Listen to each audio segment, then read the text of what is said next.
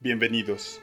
Esta es la séptima y octava historia del ciclo de aventuras oníricas de los relatos de Howard Phillips Lovecraft. Los relatos de hoy son Nyarlathotep, que fue escrito en 1920, y La búsqueda de Iranón, escrito en 1921. Y al fin, vino del interior de Egipto, el extraño oscuro, ante él que se inclinaban los felas, silencioso, descarnado, enigmáticamente altivo y envuelto en telas rojas como las llamas del sol poniente. A su alrededor se apretaban las masas, ansiosas de sus órdenes, pero al marcharse no podían repetir lo que habían oído mientras por las naciones se propagaba la pavorosa noticia de que las bestias salvajes le seguían lamiéndole las manos. Pronto, en el mar, un nacimiento pernicioso. Tierras olvidadas, con agujas de oro cubiertas de algas. Se abrió el suelo, y auroras furiosas abatieron sobre las estremecidas ciudadelas de los hombres. Entonces, aplastando lo que había moldeado por juego, el caos idiota barrió el polvo de la tierra.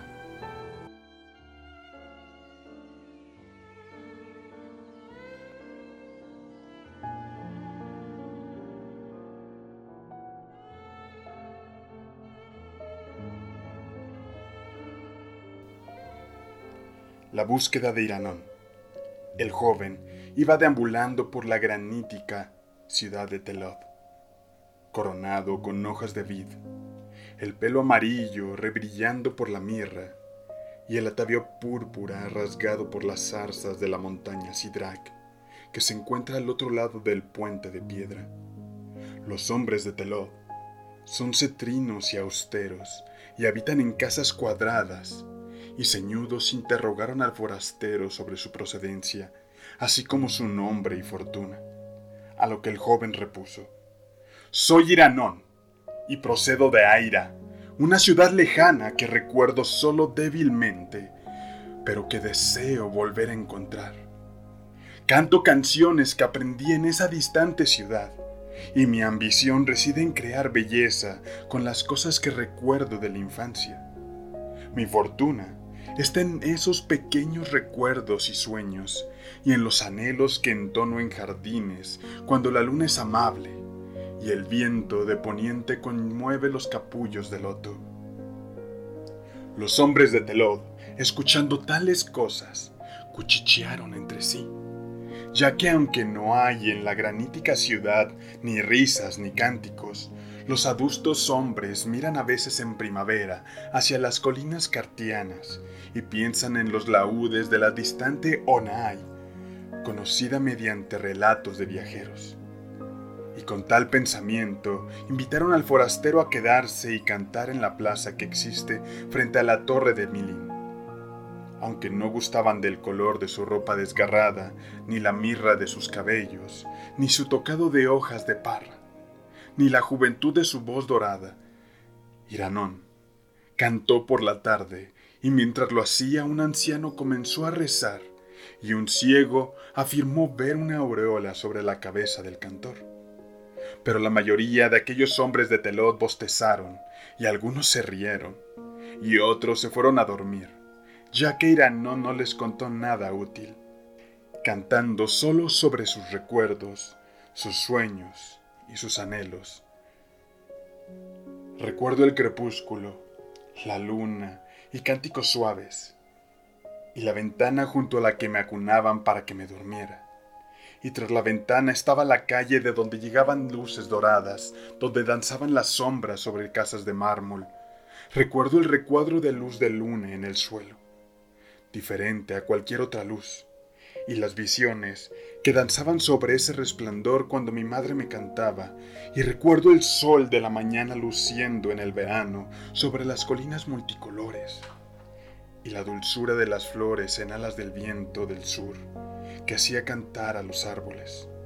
Oh, Aira, ciudad de mármol y berilo, cuán innumerables son tus bellezas, cuánto he amado las cálidas y fragantes arboledas al otro lado del cristalino Nitra y las cascadas del pequeño Kra que corre por el verde valle. En aquellas frondas y en ese valle los niños se entretejían guirnaldas y al anochecer yo soñaba sueños extraños bajo los árboles de montaña mientras contemplaba las luces de la ciudad abajo y el serpenteante Nitra reflejando una cinta de estrellas. Y en la ciudad había palacios de mármol colorido y veteado, con cúpulas doradas y muros pintados, y jardines verdes con pálidos estanques y fuentes cristalinas.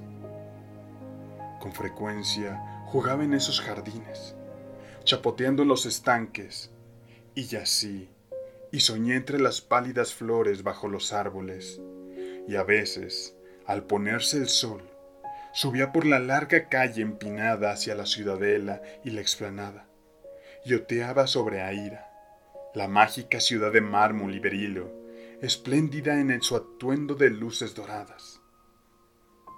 Mucho hace que me falta Zaira, pues yo era demasiado joven al partir hacia el exilio, pero mi padre era tu rey, y yo volveré a ti ya que así lo ha decretado el sino. Por los siete reinos te he buscado, y algún día gobernaré sobre tus arboledas y jardines, tus calles y palacios, y cantaré ante hombres capaces de apreciar mi canto. Que no se mofen ni me den la espalda, porque soy Iranón, el que fuera príncipe de Aira.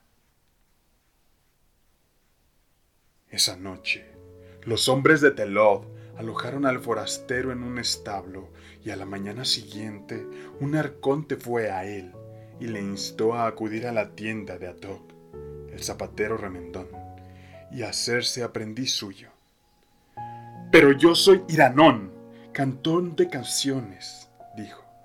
No estoy hecho para el oficio de remendón. En Telod, todos han de trabajar duro, replicó el arconte Tal es la ley.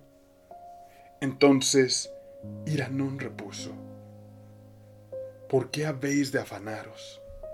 ¿Acaso no podéis vivir y ser felices? Si trabajáis tan solo para trabajar aún más, ¿cuándo hallaréis la felicidad? Trabajáis para vivir, estando hecha la vida de belleza y cánticos. Si no aceptáis cantores entre vosotros, ¿Cuáles son los frutos de vuestro esfuerzo? Afanarse sin canciones es como un fatigioso viaje sin fin. No es la mejor muerte. Pero el arconte era hombre sombrío y no le entendió. Así que recriminó al extranjero. Eres un joven extravagante y me disgustan tanto tu rostro como tu voz. Tus palabras resultan blasfemas ya que los dioses de Telod afirman que el trabajo arduo es bueno. Nuestros dioses nos han prometido un paraíso de luz tras la muerte, en el que descansaremos por toda la eternidad, y una frialdad cristalina en la que nadie turbará su mente con pensamientos o sus ojos con belleza. Ve a Atok, el zapatero, o márchate de la ciudad al ocaso. Aquí hay que esforzarse y el cantar resulta una tontería. Así que Iranón abandonó el establo y fue por las estrechas calles de piedra, entre lóbregas casas cuadradas de granito, buscando algo verde en el aire de la primavera. Pero en Telod no había nada verde, ya que todo era de piedra. Los semblantes de los hombres eran ceñudos, pero junto a un dique de piedra Junto al perezoso río Suro se sentaba un mozo de ojos tristes, contemplando las aguas en busca de las verdes ramas en flor arrastradas desde las colinas por los torrontes. Y el muchacho le dijo, No eres, de hecho, aquel del que hablan los arcontes, el que busca una lejana ciudad en una tierra hermosa. Yo soy Romnod nacido del estirpe de Telod. Pero no soy tan viejo como esta ciudad de granito, y anhelo a diario las cálidas arboledas y las distantes tierras de belleza y canciones. Más allá de las colinas cartianas está Onai, la ciudad de laúdes y bailes, de la que los hombres cuentan que es a un tiempo adorable y terrible.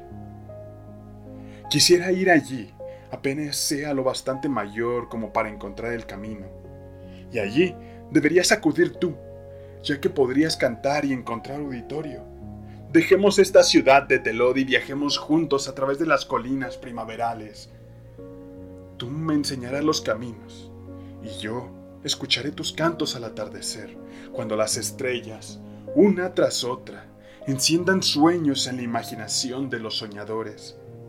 Y tal vez esa Onai, la ciudad de laudes y bailes, sea la añorada Aira que buscas, ya que dices que no has visto Aira desde la infancia y los nombres suelen cambiar. Vamos a Onai. Oh Iranón, de los dorados cabellos, donde los hombres sabrán de nuestro anhelo y nos recibirán como hermanos, sin reírse ni fruncir el sueño ante nuestras palabras. E Iranón repuso, sea pequeño y quien quiera que en esta ciudad de piedra ansíe la belleza, debe buscar en las montañas, y aún más allá. Y yo no te dejaré aquí, suspirando junto al perezoso suro, pero no creas que el placer y el contento existen al pasar las colinas cartianas, ni en cualquier sitio que puedas encontrar en un día, un año, o aún en un lustro de viaje. Mira, cuando yo era tan pequeño como tú, Vivía en el valle de Nartos, junto al gélido Shari, donde nadie prestaba atención a mis sueños y me decía a mí mismo que al ser mayor me iría a Sinara, en la ladera sur, y cantaría para los sonrientes camilleros en la plaza del mercado. Pero cuando fui a Sinara, encontré a los camelleros completamente ebrios y alborotados, y vi que sus cantos no eran como los míos Así que bajé en la barcaza al Shari hasta Jarén, la de las murallas de Ónice, y los soldados de Yaren se rieron de mí y me expulsaron. Así que hube de viajar por muchas otras ciudades. He visto Estételos, que está bajo una gran catarata, y el marjal donde una vez se alzara Sarnad. Estuve en Tra y Larnec, Cataderón, junto al tortuoso río Ay, y he vivido mucho tiempo en Olatoe, en el país del Omar. Pero aunque a veces he tenido auditorio, siempre ha sido escaso, y sé que solo seré bienvenido en Aira, la ciudad de mármol y berilo, donde mi padre fuera otro rey. Así que buscaremos Aira, buscaremos aunque haremos bien en visitar la lejana y bendecida por los laúdes, Onai, cruzando las colinas cartianas, que pudiera ser en efecto Aira, aunque lo dudo. La belleza de Aira es inimaginable, y nadie puede hablar de ella sin extasiarse, mientras que los camelleros susurraban lascivamente acerca de Onai. Al caer el sol, Iranón y el pequeño Romnod abandonaron Telov y vagabundearon largo tiempo por las verdes colinas y las frescas frondas. El camino resultaba arduo y oscuro, y no parecían encontrarse nunca cerca de Onai, la ciudad de laúdes y bailes. Pero en el crepúsculo, mientras salían las estrellas, Iranón pudo cantar sobre Aira y sus bellezas, y Romnó de escucharlo, por lo que, en cierta forma, ambos fueron felices. Comieron frutas y bayas rojas en abundancia y no se percataron del transcurso del tiempo, aunque debieron pasar muchos años. El pequeño Romnod ya no era tan chico y era de hablar profundo antes de estridente, pero Inanón parecía siempre el mismo y engalanaba su cabello dorado con hojas de vid y fragantes resinas halladas en los bosques.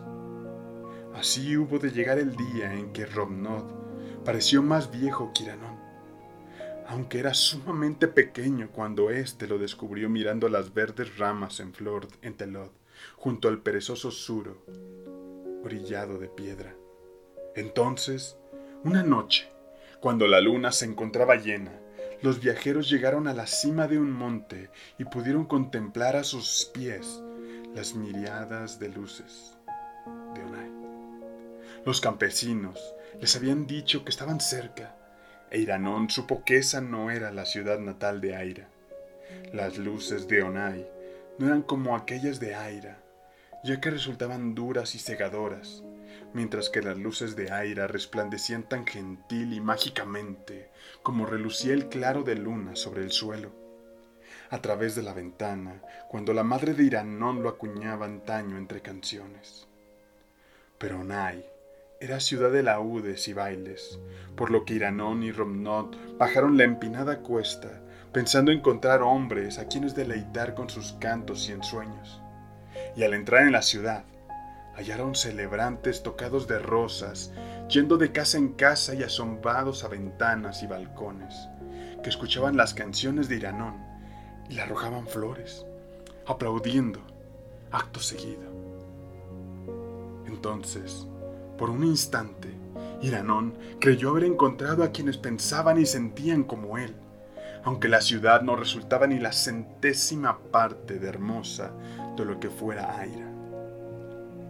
Al alba, Iranón miró alrededor desalentado, ya que las cúpulas de Onai no eran doradas a la luz del sol, sino grises y tristes, y los hombres de Onai estaban empalidecidos por la juerga y aturdidos por el vino, totalmente distintos de los radiantes hombres de aire.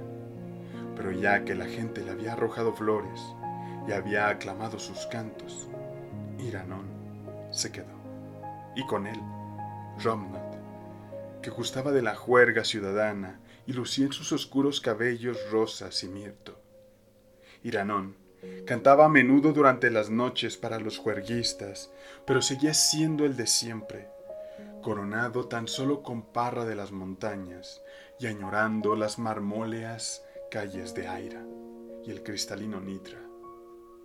Cantó en los salones cubiertos de fresco del monarca, sobre un estrado de cristal que se alzaba sobre un suelo de espejo, y al cantar, pintaba escenas para su auditorio, hasta que al fin el suelo pareció reflejar sucesos antiguos, hermosos y medio recordados, y nulos con celebrantes rubicundos por el vino que le lanzaban rosas.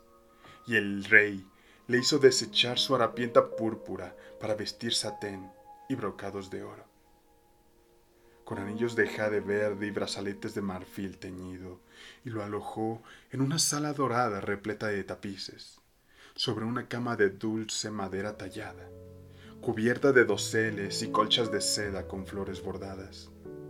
Así residió Iranón en Onai, la ciudad de laúdes y bailes.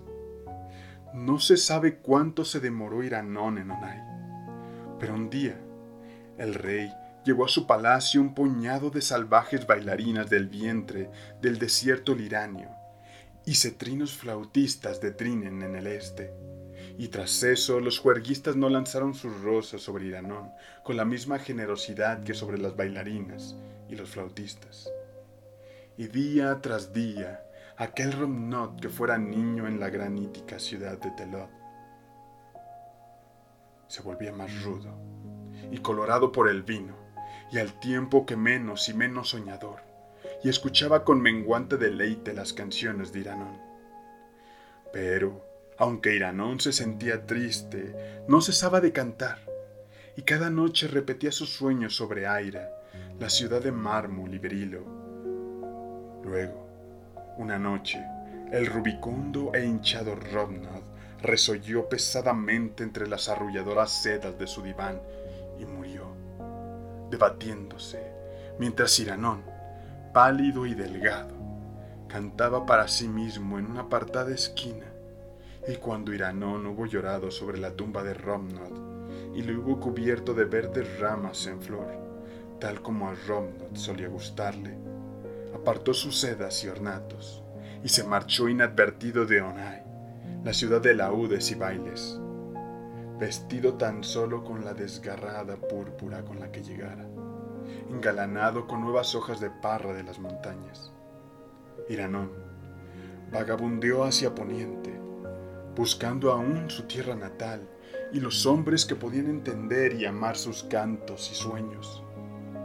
En todas las ciudades de Sidandria y en las tierras del otro lado del desierto Nacico, muchachos de rostro alegre se reían de sus viejas canciones y sus rasgadas ropas púrpuras.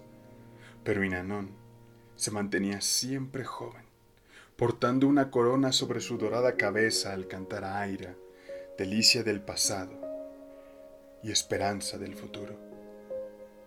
Entonces, llegó una noche a la mísera choza de un viejo pastor, sucio y cargado de hombros, que guardaba su pequeño rebaño en una pedregosa ladera, sobre un pantano de arenas movedizas.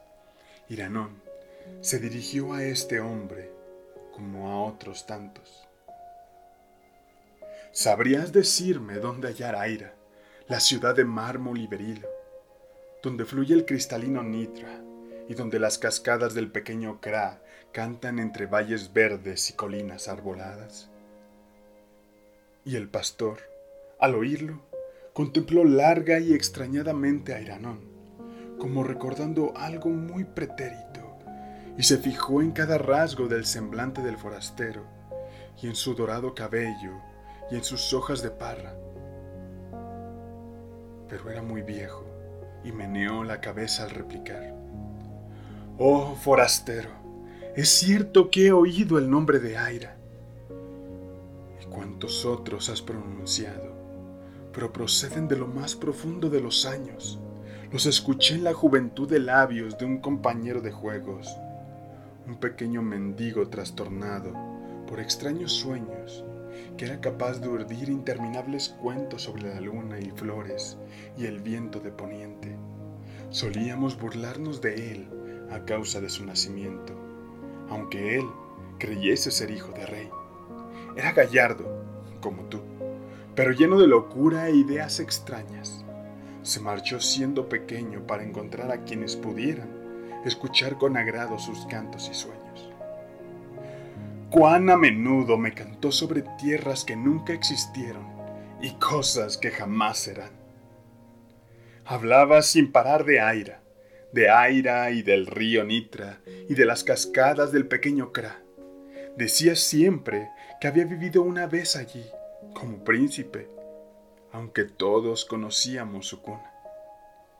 Nunca existió la marmórea ciudad de Aira, ni quienes pudieran gustar de extraños cantos, excepto en los sueños de mi antiguo compañero de juegos, Irano, que ya no está con nosotros. Y con el crepúsculo, mientras las estrellas iban encendiéndose una tras otra, y la luna derramaba sobre el pantano una claridad semejante a la que un niño ve temblar sobre el suelo mientras le mecen para dormirlo, un hombre, muy anciano, envuelto en desgarrada púrpura y tocado con marchitas hojas de parra, se internó en las letales arenas movedizas, mirando adelante, como si contemplara las doradas cúpulas de una hermosa ciudad donde los sueños se encuentran comprensión. Y esa noche murieron en el antiguo mundo un poco de la juventud y belleza. Gracias.